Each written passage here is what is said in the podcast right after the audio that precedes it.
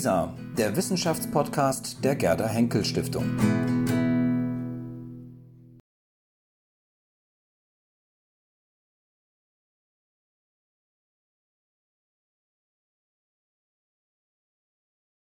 Mit dem interessanten Thema fluide Grenzen, Demarkationslinien um 1800 und was sie für unsere Zeit bedeuten. Ähm, wir sind hier schon umringt von den Akteuren jetzt des jetzigen Slots und wir freuen uns sehr, dass Sie so zahlreich hier sind und ein großes Interesse tatsächlich zeigen für diese Veranstaltung. Herr Messling sagte gerade, es ist einfach großartig, dass diese, äh, dieser Salon Sophie Charlotte jedes Jahr so viele interessante Leute auch hier in die BBAW bringt. Meine Damen und Herren, Grenzen sind keine starren Angelegenheiten. Sie trennen und verbinden und das gleichermaßen, können streitbar sein, können mobil sein. Sie werden gemacht, sie werden aber auch geändert. Wir hören jetzt eine Diskussion über die politischen und wissenschaftlichen und kulturellen Dimensionen von Demarkationslinien in einer früheren Zeit um 1800 und werden auch äh, mitvermittelt bekommen, wieso die Beschäftigung damit eine hohe Aktualität hat und worin die Aktualität der damaligen Konzepte liegt.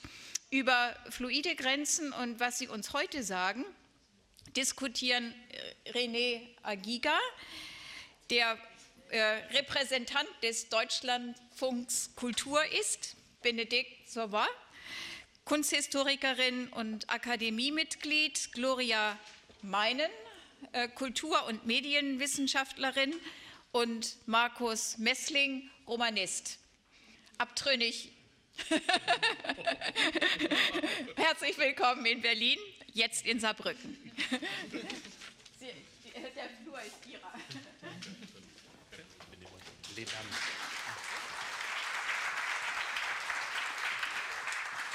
Ganz herzlichen Dank für die sehr freundliche Begrüßung, für die fast schon zu freundliche Begrüßung, denn ich arbeite beim Radio, das stimmt, ich bin nicht dessen Repräsentant. Ich habe ähm, hab, hab meinerseits jetzt die Ehre, ganz kurz den Rest des Flures nochmal ganz kurz vorzustellen und diese ähm, Ehre ist insofern eine ironische, als eigentlich Benedikt Savoy die Gastgeberin für uns alle ist, insofern sie äh, Mitglied dieser Akademie ist. Das heißt, es wäre Rollen nach Athen tragen, sie hier vorzustellen. Ich möchte trotz allem erwähnen, dass sie lehrt an der Technischen Universität und äh, am Collège de France.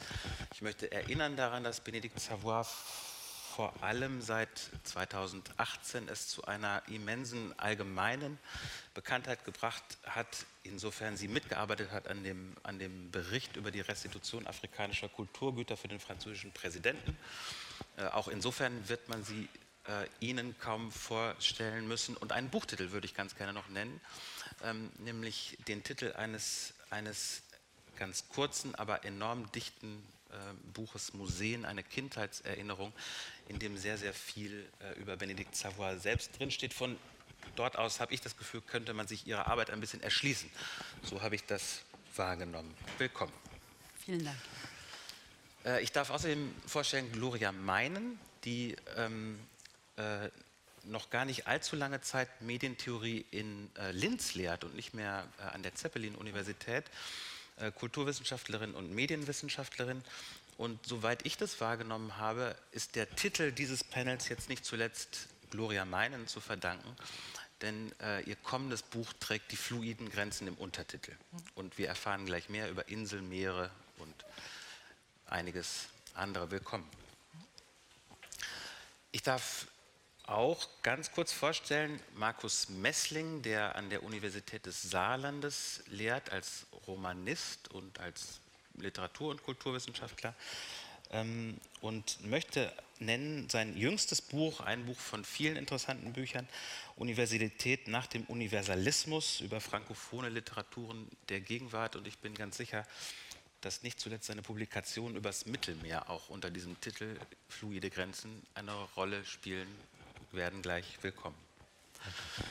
Ähm, eine einzige äh, inhaltliche Vorbemerkung meinerseits vielleicht noch ganz subjektiv, als ich ähm, äh, die Freude hatte, gefragt zu werden, hier fragend mitzumachen, ähm, ist mir unter dem Titel Grenzen sofort ein Lieblingszitat eines ähm, zentralen Autors des 20. Jahrhunderts eingefallen. Das ist auffällig, insofern Michel Foucault niemals über den Menschen an sich gesprochen hat, nie, fast nie. An einer Stelle aber schon, äh, und das würde ich ganz gerne hier hinstellen, äh, das, das Zitat heißt, der Mensch beginnt nicht mit der Freiheit, der Mensch beginnt mit der Grenze. Ein Zitat, das Friedrich Kittler gerne äh, dann und wann eingestreut hat. Und wenn das in dieser Schärfe, also die Grenze als unübertretbare Linie, wenn dieses Zitat in seiner Schärfe so stimmt, also wenn diese Aussage über den Menschen so stimmt, wie kann eine Grenze dann fluide sein? Ich bin total gespannt darauf, ob wir das jetzt erfahren, ähm, also was fluide sein kann als Grenze. Vielleicht ähm, beginnend mit Gloria Meinen. Ähm, mein Vorschlag wäre, wir würden anfangen damit, was gibt es denn für Grenzprobleme, Grenzziehungen um 1800 mhm. in Europa?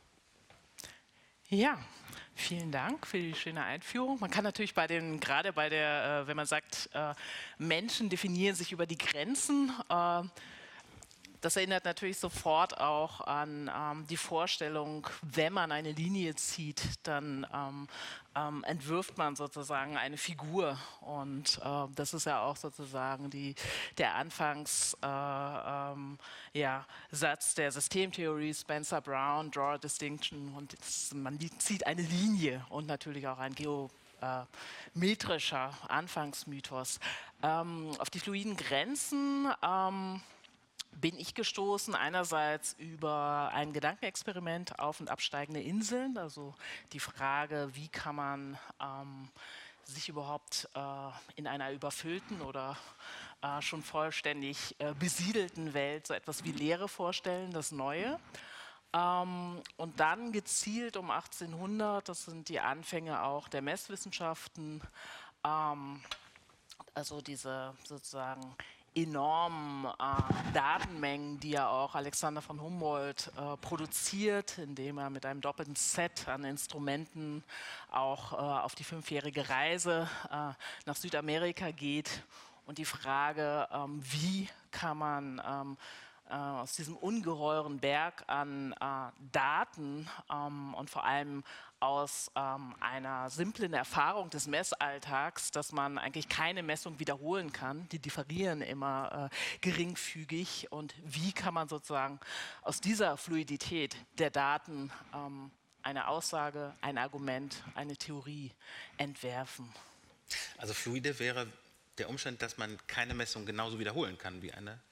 Genau, und zugleich äh, der Umstand natürlich, dass Humboldt am Anfang auch äh, der Umweltwissenschaften äh, steht. Das heißt äh, sozusagen, das Klima für ihn modelliert wird aus den Luftmeeren, also der Lufthülle, der Atmosphäre, wie man heute sagen würde, und äh, den Wassermeeren. Okay. Ja. Benedikt Savoy, wenn du ähm, hörst fluide Grenzen um 1800, was ist das Erste, was du damit verbindest? Ja, also ich muss sagen, wir haben uns vorher unterhalten ja. über dieses Thema und die gute Nachricht war, dass wir alle unterschiedliche Bilder im Kopf haben und hatten. Und als Gloria Mein mit ihren Zahlen anfing, dachte ich, ach so, für mich waren fluide Grenzen eher soziale Fluiditäten, also zum Beispiel der französischen Revolution, die Tatsache, dass plötzlich Leute unter 30 an die Macht kommen konnten oder so enorme Beschleunigung der Lebenswege, der Karrieren, auch der äh, Mobilität innerhalb von Europa. Europa. Also ich habe es eher vertikal und sozial gesehen und äh, dachte, mh, hm, was machen wir jetzt äh, mit ihren Zahlen? Aber ich, dann habe hm, äh, hab ich versucht, mein Wissen oder meine Gedanken oder meine Vorstellung durchzuscannen äh, und kam sehr, sehr viel auf Möglichkeiten der Benennung von fluiden Grenzen in Europa um 1800. Äh, ich kam auf Flüsse wie den Rhein, der zwischen Frankreich und Deutschland eine im buchstäblichen Sinne des Wortes fluid ist, also ein Fluss als Grenze, äh, der die französisch-deutsche Beziehung ähm, schon unter Napoleon, weil wir da anfangen, sehr geprägt, äh, hat dann an Grenzen wie äh, der, das Ärmelkanal, worunter Napoleon schon immer ja, ein Tunnel bauen wollte, um, damit es eben nicht fluid ist und damit England äh, angepackt werden kann. Das Mittelmeer ist äh, die fluide Grenze von Markus Messling. Und aus diesen Grenzen äh, zusammen wurde mir auch klar, ja, und dann gibt es noch das Baskenland, womit Wilhelm von Humboldt sich so sehr beschäftigt hat, weil er eine, eine ich würde sagen, vielleicht eine Ethnie, ein Volk dort beobachtet hat im Baskenland, das durch eine politische Grenze geteilt ist und dadurch zwei Sprachen auferlegt bekommen hat, obwohl es eigentlich nur eine hat, etc. Und dann wurde mir klar, dass dieses Thema nicht nur der Grenze, sondern der Abschaffung von Grenzen oder der Definition von Grenzen äh, ja, alltäglich ist in dieser Zeit und eben nicht nur in Zahlen, in Messungen, nicht nur sozial, sondern auch äh, geografisch. Und mein Lieblingsthema ist ja Kunstraub. Da ging es darum, zum Beispiel die Kunstwerke des Papstes über die Alpen zu bringen. Das ist durchaus keine fluide Grenze. ähm, also ein, das ist eine reale Grenze und dann äh, ist da auch die ganze Überlegung, bringt man das lieber mit dem Schiff aus Rom nach äh, Le Havre, äh, das, was man sich äh, beschlagnahmt hat, oder geht es besser über die Alpen wie die Elefanten von Hannibal? All diese Fragen sind, äh, gehören, wenn man anfängt, sie sich zu stellen, tatsächlich zum, zu, äh, es wird plötzlich ein großes Objekt in dieser Zeit, ja. Aber man muss dran denken. Ja. Das steht noch nicht so. Ja. Okay. Jetzt ist das Mittelmeer schon ein paar Mal genannt worden. Warum das heute eine ähm, ins Auge springende krasse Grenze ist, liegt auf der Hand. Wie war das um 1800? Also ähm, das Interessante ist ja jetzt, ist zunächst mal der Name Frankreichs ja schon gefallen. Frankreich ist natürlich die große Nation, die äh, mit der Revolution im Grunde versucht, sich zu universalisieren und damit erstmal alle Grenzen in Europa sprengt. Also ich glaube, das muss man erstmal klar sagen. Also das Deutsche Reich bricht zusammen, 1806 Reichsdeputationshauptschluss und so weiter. Also Europas Grenzen sortieren sich neu und das bedeutet natürlich auch, dass die mittelmeerischen Grenzen sich neu sortieren. Ähm, das hat auch ähm, zunächst mal ganz klar machtpolitische Gründe. Frankreich und England streiten sich eigentlich darum, äh, wer die Wege nach Indien äh, möglichst kurz machen kann. Äh, und dann macht Napoleon ja etwas ganz Verrücktes, nämlich er geht nach Ägypten mit einer ganzen Armee. Ähm, darüber gibt es verschiedene Theorien. Es gibt Leute, die sagen, er ist entsandt worden, weil man viel zu viel Angst vor ihm hatte. Das heißt, man hat ihn weggeschickt aus den französischen Grenzen, damit er schon mal weg ist. Ähm, Napoleon selber aber ähm, hat auch versucht, das ideologisch natürlich zu nutzen. Und hier komme ich jetzt nochmal zurück auf den Anfang mit Michel Foucault, der uns ja auch nach Frankreich zurückführt. Denn das Interessante ist ja, wenn Foucault sagt, dass die Grenze die Grenzbestimmung den Menschen macht, äh, dann ist Foucault ja auch derjenige, der sagt, im 19. Jahrhundert, im, ähm, 19. Jahrhundert, also ab 1800, haben wir so etwas wie eine neue Ordnung des Denkens. Und diese neue Ordnung ist eigentlich die Geschichtlichkeit, die Geschichte. Und das kommt natürlich auch deswegen, weil Geschichte neu gedacht werden muss in dieser Zeit, weil all diese Grenzen, diese alten Ordnungen Europas zusammenschmilzen. Und das Interessante ist jetzt, dass eine große Grenze im Mittelmeer eigentlich verschoben wird dabei, die auch das Menschenbild fundamental verändern wird. Ähm, und zwar ist das äh, sozusagen die Tiefe der Zeit. Ne, man hat immer, Europa ist eigentlich immer davon ausgegangen, das große, äh, sozusagen die, das große Modell ist Griechenland und dann gibt es sozusagen die Translation nach Rom. Also man hat immer gesagt, von der Philosophie und der Anthropologie zum Recht nach Rom und zum Reich. Und dann kommt Ägypten. Und Napoleon geht jetzt dahin und macht diese Expedition mit seiner Armee. Und diese Expedition sollte doch einiges fundamental verändern, und zwar gerade auch das Menschenbild, denn sie führt sozusagen im Schlepptau mit sich die Entzifferung der Hieroglyphen äh, durch Champollion 1820, 22 und man kann jetzt diese alte Geschichte plötzlich lesen. Und diese alte Geschichte sagt nun was ganz anderes als das Alte Testament. ne, das heißt, die christliche In Bezug auf, in Bezug auf alles? Naja, eigentlich ziemlich in Bezug auf alles, vor allen Dingen, weil man einfach begreift, dass die ganze Beschreibung der Entstehung der Welt, der Anciennität, der Stämme Israel und so weiter, der ganzen Abstammung des Menschen offensichtlich so genau so nicht gewesen sein kann. Das heißt, das Menschenbild verschiebt sich ja übrigens Champollion selber ähm, wird dann auch so Studien machen, anthropologische Studien über die Völker Nordafrikas, um zu verstehen, woher kommt dieses Ägypten eigentlich? Ist es eigentlich ein weißes Ägypten? Ist es ein afrikanisches Ägypten? So, und man sieht also, da kommt was ins Schwanken durch die Verschiebung dieser Grenzen und das ist vor allen Dingen die Identität Europas. Also da verschiebt sich ganz massiv eine Grenze und ähm, vielleicht noch so als einen Schluss dazu, Napoleon selber, als er dann diese Schlacht bei den Pyramiden gewonnen hat, soll ja angeblich sich überlegt haben, zum Islam zu konvertieren, was für das heutige Frankreich und die Diskussion in der Republik ein ziemlicher Albtraum sein könnte, ausgerechnet Napoleon. Ähm, ob das so wirklich plausibel ist, weiß man nicht, aber er hat sich sehr damit beschäftigt und zwar auch auf der Flucht über Palästina dann raus, musste dann ja äh, sozusagen fliehen, weil die Engländer seine Flotte versenkt haben vor Abukir. Ähm, das heißt, diese identitäre Frage, die fängt um 1800 an richtig virulent zu werden. Und das hat was zu tun mit den Verschiebungen der Grenzen und gerade auch mit, diesem, mit den Verschiebungen in diesem mittelmeerischen Zentrum Europas. Nur eine ganz spontane Reaktion darauf. Es ist ja, man kann ja sagen, dass das, was du jetzt gerade beschrieben hast, was dieser napoleonische Feldzug in Ägypten ausgelöst hat, das ist ja passiert während einer Ausdehnung des zentralen Typs, der universalisieren wollte. Also nicht nur die Revolution wollte universalisieren, Frankreich, sondern Napoleon auch. Also in der Bewegung zu universalisieren gibt es ein Identitätsproblem für den Universalisierer, kann man das so sagen? Ja, absolut. Also, und das Interessante ist, ich hatte immer mal vor, dazu ein Forschungsprojekt zu machen, weil es mich bis heute fasziniert, dass ja sozusagen die zwei großen Bereiche, die mit dieser äh, sich universalisierenden, im Inneren universalisierenden Nation Frankreich, die aber dann nach außen universalisieren will, also Freiheit, Gleichheit und Brüderlichkeit in die Welt trägt, aber natürlich imperial sofort, das heißt durch Unterwerfung. Ja, und damit sind wir im europäischen, in dieser, diesem Dilemma eigentlich des europäischen äh, Universalismus sofort gefangen. Und die zwei Nationen, die damit sofort konfrontiert werden militärisch, sind Ägypten und die deutschen Lande. Ne? Und es entsteht in Deutschland das, was wir gemeinhin die Romantik nennen. Die Romantik ist auch eine große identitäre Frage und sie wird ja sozusagen eine andere Grenzverschiebung vornehmen, ganz stark, nämlich vor allen Dingen nach den napoleonischen Kriegen dann.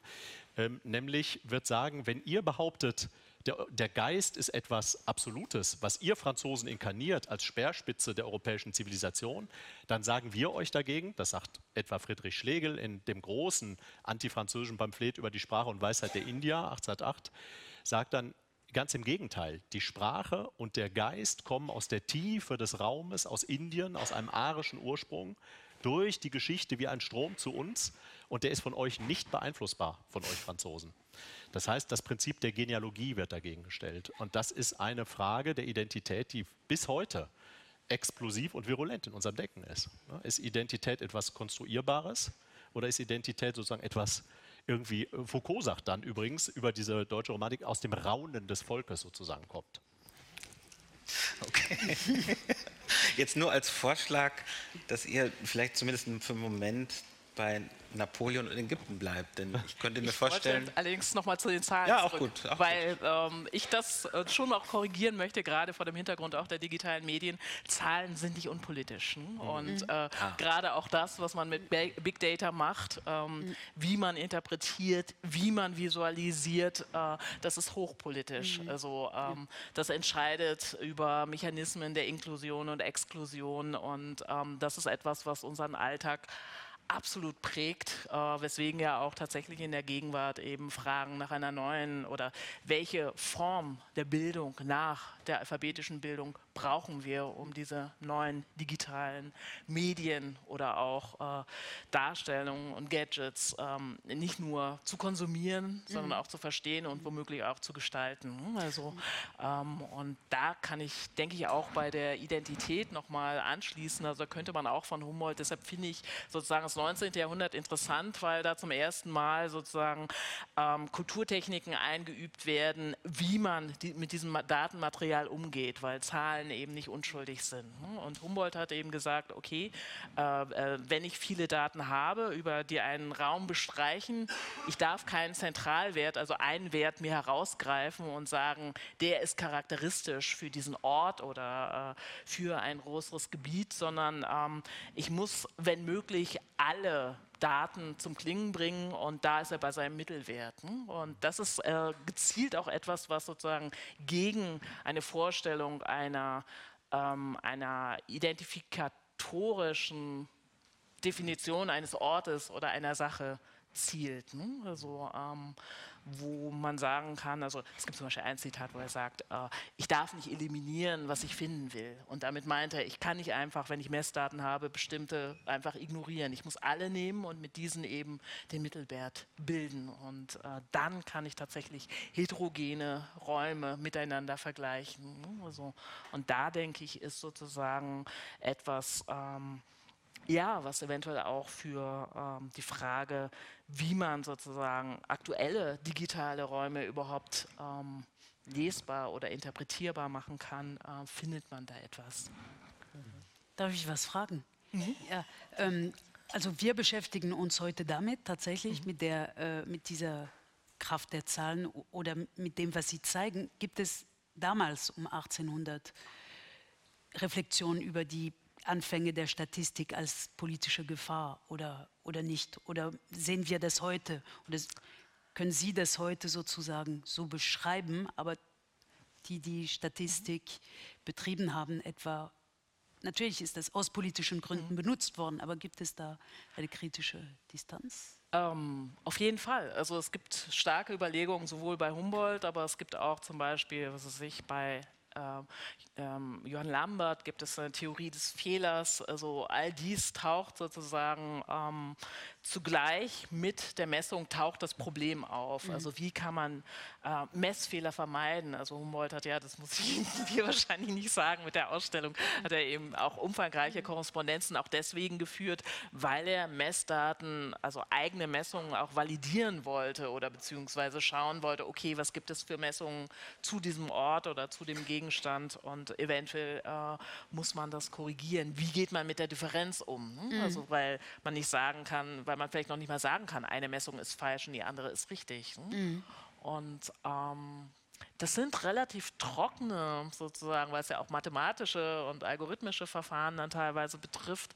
Aber ich glaube, die sind sehr, sehr wichtig, um, also gerade ähm, kann man, glaube ich, sehr viel aus dem 19. Jahrhundert für, also ein großes Schlagwort in den Wissenschaften sind ja die Digital Humanities. Mhm. Da gibt es längst nicht so viel Quellenkritik oder mhm. Zahlenbewusstsein wie stellenweise bei einigen Mathematikern, Kartografen, ähm, aber auch äh, sozusagen Ökonomen des 18. Jahrhunderts. Mhm. Ja.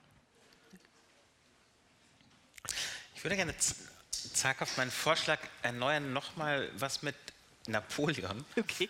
und seiner Reise nach Ägypten zu machen.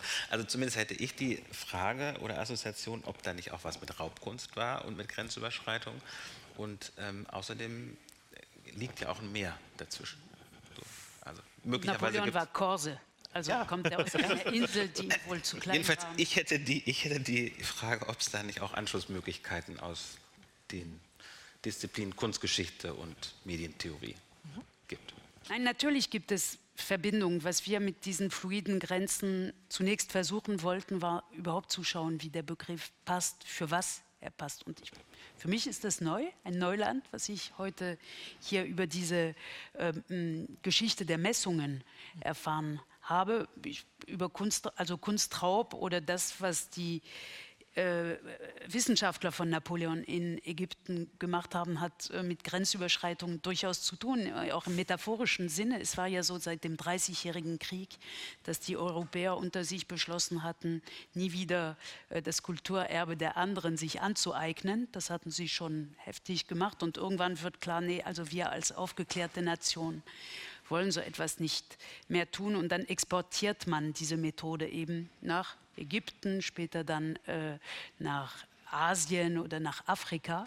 Die Europäer unter sich ähm, machen das eigentlich vor der französischen Revolution nicht mehr. Und diese Grenzüberschreitung ist oder besteht darin, dass man, dass die Idee sich etabliert, dass ähm, um sich etwas intellektuell anzueignen, dass man das auch materiell zu Hause haben muss. Also bis dahin kann man zum Beispiel die Kunst in Ägypten untersuchen, indem man sie vor Ort beschreibt. Und das haben Reisende gemacht. Und ab 1800 oder mit dieser französischen Revolution, mit diesem Universalismus, mit der Vorstellung, dass Kunst als Produkt der Freiheit in das Land der Freiheit zurückgebracht werden muss, also nach Frankreich, äh, passiert oder verbindet sich oder kommt die Idee zustande, dass man äh, die intellektuelle Aneignung koppeln muss an materielle Aneignung. Das ist eine Grenzüberschreitung, eine, was die Würde der anderen sozusagen angeht. Und äh, das ist eine.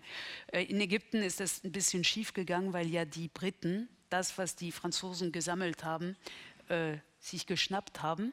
Und übrigens, die Franzosen kommen auf die Idee dann, äh, den, oder sie drohen den Engländern, wenn die Engländer alles mitnehmen, was sie, also Stein von Rosetta und die ganzen schönen Sachen, die Pflanzen, die sie da gesammelt haben, da schreiben diese französischen Gelehrten, das, was wir gesammelt haben, ist nichts ohne unser Wissen und ohne unsere Erfahrung. Also wir sind diejenigen, die diese Sachen zum Sprechen bringen können. Wenn Sie uns das mitnehmen wollen, dann werden wir was anderes machen. Wir versenken das ins Meer und werden vor ganz Europa erzählen, wer uns dazu gezwungen hat, diese tollen Sachen ins Meer zu versenken und äh, etc. Das heißt, die wollen das lieber zerstören als gehen lassen nach äh, London. Und das ist äh, das, was Markus Messling beschrieb vorhin. Diese brutale, der brutale Export der universalistischen Idee einerseits, das Überschreiten von Grenzen äh, oder die, die kulturelle Aggression von außen. Frankreich hat zwar innerhalb seiner Grenze, Grenzen äh, Kulturgüter beschlagnahmt, die dem König, dem Klerus, dem Adel gehört haben. Aber es ist nicht dasselbe, ob, wenn eine Nation sich dasselbe antut und alles zentralisiert, oder ob die Aggression von außen kommt und eben äh, äh, so ein, eine Nation wie Frankreich die Sammlungen aus dem Rheinland etwa äh, nach Paris holt. Und es hat ganz andere Konsequenzen, zum Beispiel für das Verhältnis zum Museum. Was ist ein Museum? Ist das etwas Aggressives, in, in das etwas kommt, was mir genommen worden ist, de, der, die ich nicht dazugehöre? Oder ist das Museum ein Konsens, etwas, was eine Nation sich ausdenkt als Möglichkeit, die eigenes mit vielen Anführungszeichen zu verbinden. Und all das äh, sind ja fluide Grenzen. De, der Begriff ist so schön, fluide Grenzen. Äh, der, ähm, ja. Aber die, die Frage der Grenzen, der Grenz, auch der Verhärtung von Grenzen, von identitären Grenzen und äh, von ähm, realen Grenzen etc. ist da das, was uns, glaube ich, sehr verbindet. Und je mehr man darüber spricht, desto klarer wird es. Ja. Also es passt eigentlich auch zu dem Foucault-Zitat, ne? dass man ja. sozusagen die nationale Identität über die Kolonien herstellt. Ne? Also ja. das ist sozusagen im, ähm, äh, bei Großbritannien noch offensichtlicher. Ne? Also dass man zum sozusagen im 19. Jahrhundert dieses Konzept entwirft, man ähm, wird eigentlich zum Weltbürger, indem man die Insel verlässt, in die Kolonien reist und dann, wenn man zurückkehrt. Ähm, also das ist eigentlich genau sozusagen, dass man äh, das eigene durch die Fremden, durch die Außengrenzen bestimmt. Ne? Und beschämenderweise muss man sagen, dass ja. die Ethnologie äh, sozusagen ein Teil dieses kolonialen, ähm, äh, dieser kolonialen Ausdehnung ist. Ja. Ich wollte jetzt gerade apropos England äh, oder so nur die extrem für mich naheliegende, fast schon drängende Frage aufwerfen, ob das nicht heute mit dem Brexit nochmal zu beobachten ist. Genau das, was mhm. gerade die Beschreibung war. Also sich selbst, na, also einfach nochmal neu identitäre Grenzen ja. festzuschreiben. Ja, ja, ja. Da, ich, ich, wollte noch mal kurz zurückkommen auf, wenn ich darf, auf ja, ähm, Gloria und Benedikt, weil ich glaube, ein ganz wesentliches Momentum, was sozusagen die verschiedenen ähm, Cases jetzt verbindet. Also sowas wie die napoleonische Expedition, die ja übrigens parallel zu Humboldts Reise nach Südamerika passiert. Und da ist ja auch eine, eine tiefe Verbindung sozusagen jetzt auch in der Erkenntnis, erkenntnistheoretischen Fragen, ist, wenn sozusagen Humboldt einerseits Daten sammelt und erhebt zum Beispiel oder überhaupt die Naturwissenschaften anfangen und dann feststellen, dass diese Daten eigentlich diese universalistischen Annahmen über die Welt immer total fundamental unterlaufen. Ne? Das ist ja das, was du uns ja. jetzt nochmal gesagt hast auch und was auch in deinem, äh, in deinem neuen Buch ja äh, was du so stark machst, dass im Grunde das Problem des Datensammelns immer bedeutet, alles relativiert sich erstmal. Man kriegt eigentlich solche Mengen an Daten, dass man sie nicht greifen kann. Und genau das passiert natürlich auch in der Kulturwelt, wenn man so will. Also, äh, und da ist auch Ägypten wieder ein, ein gutes Beispiel. Also man kann das sehen äh, bei Champollion, der, als er anfängt, der, oft ja so als Coup de, Coup de Genie sozusagen beschrieben wird, als jemand, dem das quasi aufs Haupt fällt, dass er die Hieroglyphen entziffern wird. Das ist natürlich mitnichten der Fall. Der lernt erstmal sowieso alle biblischen Sprachen, dann aber koptisch. Das Das lernt er aus der Exilgemeinde, die mit Napoleon zurückgekommen ist. Da sammelt er erstmal Daten.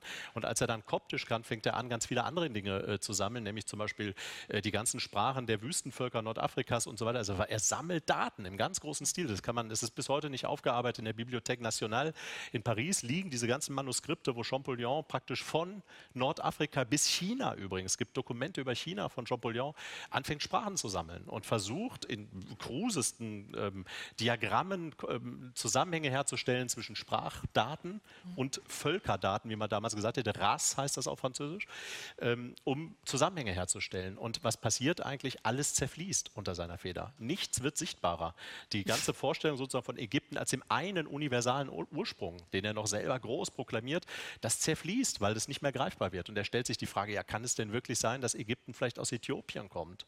Das würde aber ja bedeuten, wieso sind diese Leute dann nicht Negrit, wie er damals gesagt hat? Also warum sind es nicht Afrikaner? Ähm, und dann gibt es aber Tempel, wie wir wissen, wo natürlich afrikanische Pharaone äh, auch gezeigt werden und so weiter. Das heißt, die ganze Geschichte mit dem alten Ägypten selber fängt an zu äh, schaukeln und damit auch die ganze universalistische Zivilisationsgeschichte. Ursprung in Ägypten, Transformation nach äh, Griechenland und so weiter, bis hin nach Paris. Ne? Das war ja sozusagen die große Story, die er erzählen wollte. Und das zerfließt. Und ich glaube, dieses Management, könnte man ganz modern sagen, zwischen dem Anspruch, eine allgeme einen allgemeinen Weltzusammenhang zu fassen und eigentlich der permanenten Aufsplitterung in Tausende von Erkenntnissen, die sowohl im Bereich der Technik und der Daten und der Naturwissenschaften, aber auch im Bereich des Geistes sozusagen auftreten, das ist eigentlich eines der Fundamentalprobleme des 19. Jahrhunderts ne, diese beiden Dinge in Beziehung zu bringen. Und als das dann sozusagen in den Kolonien wirklich virulent wird, entstehen dann auch solche Formen wie Hybridisierung plötzlich. Und da haben wir dann tatsächlich so etwas, das Grenzen flüssig werden. Denn wie kann man jetzt erklären, dass bestimmte Kolonialsubjekte Französisch sprechen, aber sie sprechen es anders, irgendwie blöd, mit Akzent und mit Dialekt und sie haben irgendwie andere Wörter darunter und andere Sprachen und so weiter. Das heißt, diese ganze, dieses ganze Französisch, der Anspruch, die Sprache der Clarté, der Vernunft zu sein, die man doch exportieren wollte, alles das zerfließt eigentlich. Und ich glaube, dieses dieses Management sozusagen von Vielheit und Einheit, das ist das große Problem natürlich der, oder eins der großen Probleme der Moderne, das genau da aufbricht. Mhm. Ich kann dazu nur so. ich wollte noch mal sozusagen Verbindung, eine Verbindungslage ja, ja. zu dem Humboldtschen Projekt vor allen Dingen auch nicht. Ich ja, glaube, es ist sozusagen ein erkenntnistheoretisches. Eine, äh, eine Vielheit ohne Ursprung oder ohne Zentrum. Ne? Mhm. Also, mhm. Wobei natürlich das politische Zentrum immer klar ist, aber unter äh, der Hand zerfließt es. Mhm. mhm. Unter den nicht gemachten Reisen von Humboldt gehören Ägypten. Das war ja sein erstes Ziel und nur weil er es verpasst hat, die mhm. Abreise verpasst hat, ist genau. er ja nach Amerika gekommen als ja, als Plan B. Mhm. Und sonst wollte er auch nach Algerien. Das hieß mhm. damals La Barbarie. Bavarienland. Und er bekommt auch äh, Briefe von Gelehrten, die ihm vorschlagen, was er sammeln könnte in, mhm. in Barbarien. Mhm. Äh, ja, aber er ist ja mhm. dann nach Amerika gegangen. Ja. Und hat vorher die spanische Halbinsel äh, vermessen. Genau.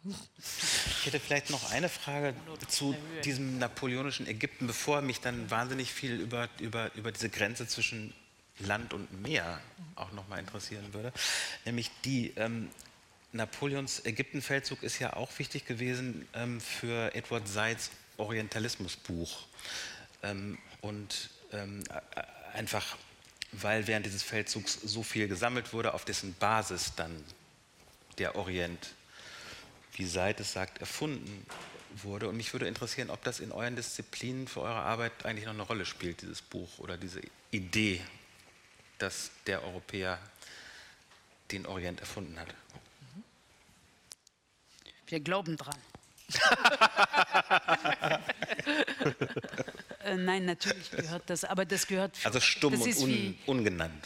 Nein, das, also das gehört zu den Arbeiten, die wir äh, das gehört wie die Luft zum Atmen. Also wir denken gar nicht mehr dran, dass wir das benutzen, weil das in der Luft, würde ich sagen, ist und nicht nur bei uns, sondern jetzt mittlerweile auch bei den jüngeren Generationen, die jüngeren, die Studierenden, die zu uns kommen, die 18-Jährigen, die wissen das fast schon. Also es ist äh, angekommen.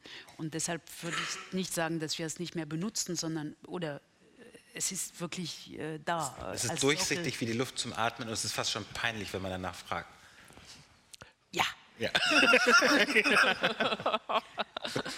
Naja, naja, aber was vielleicht interessant ist, dass natürlich einerseits bei Said dann diese Identitätsfrage so virulent wird. Ne? Wir haben ja das, die, diese ganze Session hier heißt ja äh, flüssige Grenzen. Da muss ich mal denken an Sigmund Baumann natürlich, also Liquid Modernities, die, die, sozusagen die ganze Vorstellung in der Postmoderne, dass Identitäten eben etwas Fluktuierendes, etwas Flüssigendes, etwas permanent sich irgendwie Bewegendes sind und so weiter.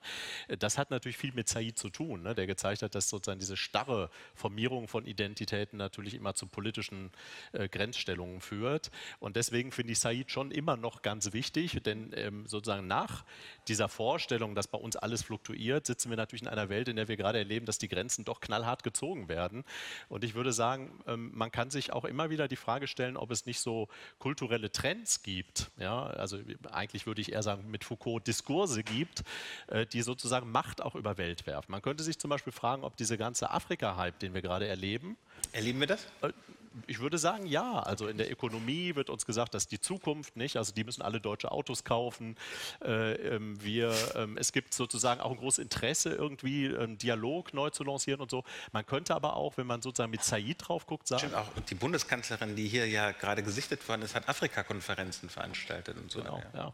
Und man könnte sich also deswegen mit Said nochmal die Frage stellen, gibt es sowas wie Afrikanismus vielleicht nicht? Also was sind die wirklichen Interessen? Geht es wirklich darum, Grenzen aufzuheben, die Mittelmeergrenze liquide zu machen, Zirkulation junger Menschen zu erlauben? Oder ist es nicht doch eher fast eine Form von Machtdiskurs, der immer begleitet ist, und das hat uns Said so hammerhart gezeigt, mit bestimmten kulturellen Dingen, die wir alle auch betreiben, äh, vielleicht, weil wir sie gut finden. Wahrnehmung afrikanischer Philosophie, Wahrnehmung der intellektuellen Austausch, Ethik der Relation und so weiter.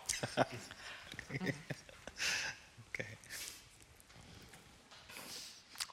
Ja, wobei natürlich die Frage ist, wie dieser Austausch stattfindet. Ne? Ob der sozusagen auf gleicher Augenhöhe stattfindet oder ob das sozusagen neuer Kolonialismus 2.0 ist.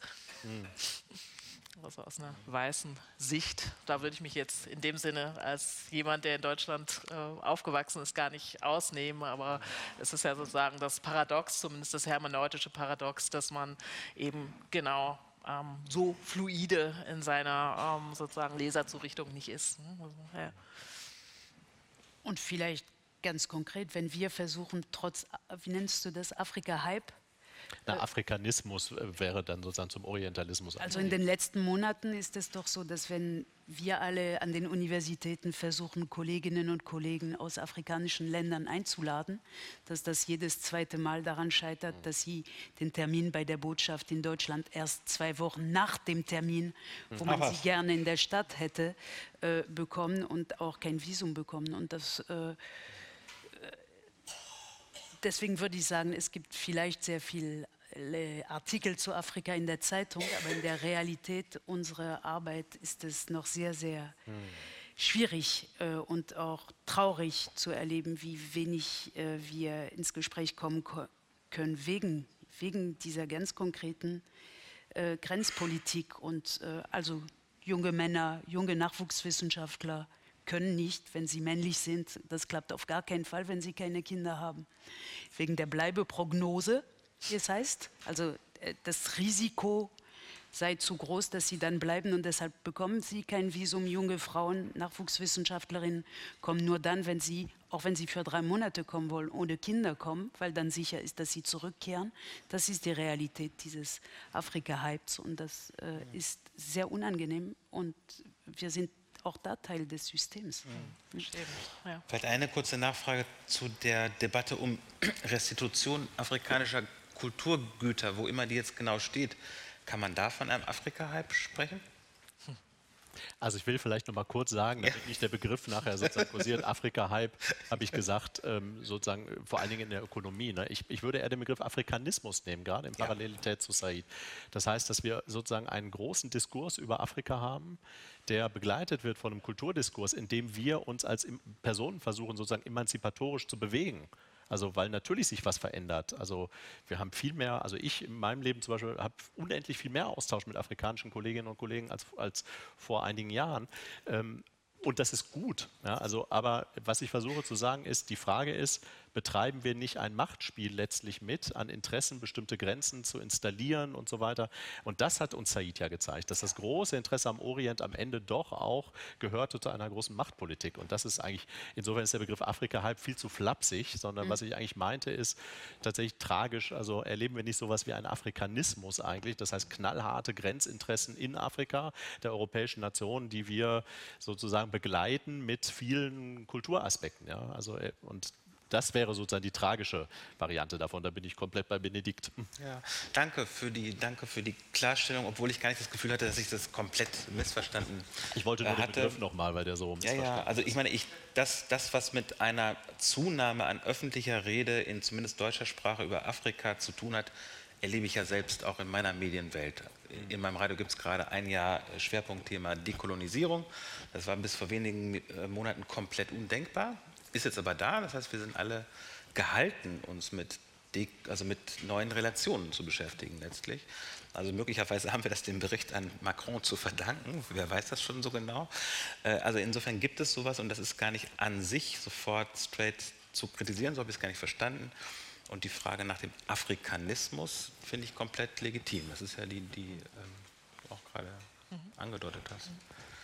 Mir, mir fällt gerade, die Zeit ist vorangeschritten, oder? Ja, vorangeschritten, aber sie ist noch, ja, wir haben noch drei Minuten. Mir fällt eine Anekdote ein, das ist keine, es ist eine Anekdote wie Anekdoten sind also keine. Etwas, was sehr bezeichnend ist.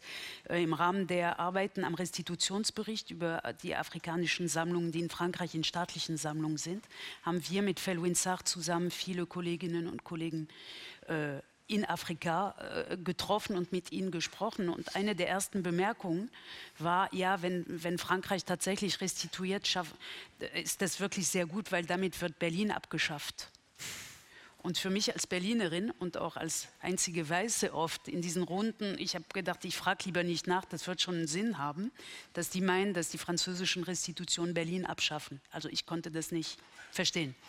Und ähm, erst danach wurde mir klar, ja, also Berlin abschaffen heißt, und überhaupt Berlin heißt in, in vielen Ländern südlich der Sahara die Kongo-Konferenz, äh, und äh, die äh, willkürliche Grenzziehung durch die Kolonialmächte, die daraus sich ergeben hat. Und wenn Sie sagen, die Kollegen dort, dadurch wird Berlin abgeschafft, ist gemeint, dass wenn bestimmte Kulturgüter zurückkommen aus einer Gegend, zum Beispiel dem, ähm, der, des Fluss Nigers, äh, was, also es ist ein Fluss und das ist, es sind kulturelle Entwicklungen am Fluss entlang und diese Region ist aber vertikal geteilt durch willkürliche Grenzen. Und Sie sagen, die aus Berlin kommen. Und Sie sagen, wenn die Objekte zurückkommen, werden wir sie anders zirkulieren lassen, und zwar jenseits dieser willkürlichen Grenzen. Und damit fluidifizieren wir willkürliche Grenzen. Und äh, da hätte man alles auf einmal plötzlich. Fluss, die Grenze, die Abschaffung Berlin und Frankreich.